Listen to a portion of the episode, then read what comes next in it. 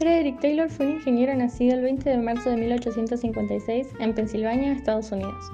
Fue estudiante en the Stevens Institute of Technology, donde obtuvo una especialidad en ingeniería mecánica en el año 1883 y también en ese mismo año creó una compañía de consultoría.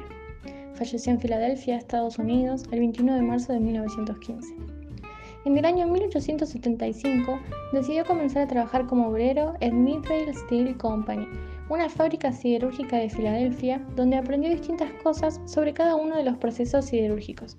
Su excelente desempeño y aprendizaje hicieron que Taylor diera un paso hacia adelante en su trabajo, ya que tiempo después empezó a dirigir un taller de máquinas. En su nueva labor comenzó a realizar observaciones detalladas de las labores realizadas por los trabajadores encargados de cortar metales. En base a estas observaciones surgió la idea de analizar el trabajo dividiendo cada proceso en pequeñas tareas más simples, las cuales tenían un determinado tiempo de ejecución,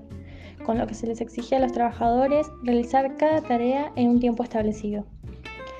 Hoy en día, Frederick Taylor es conocido como el padre de la administración científica, ya que fue el primero en aportar las primeras contribuciones a esta escuela, siendo los principales la obra Principios de la Administración Científica, publicada en el año 1911, la idea de que la administración debe ser estudiada de manera científica y no empírica, el establecimiento de la racionalización del trabajo mediante estudios de tiempos y movimientos, el énfasis en la productividad del trabajo y la propuesta de que el trabajador debe ser remunerado en función de su productividad, y finalmente propuso mejores métodos para el desempeño laboral con la aplicación de métodos científicos en el trabajo.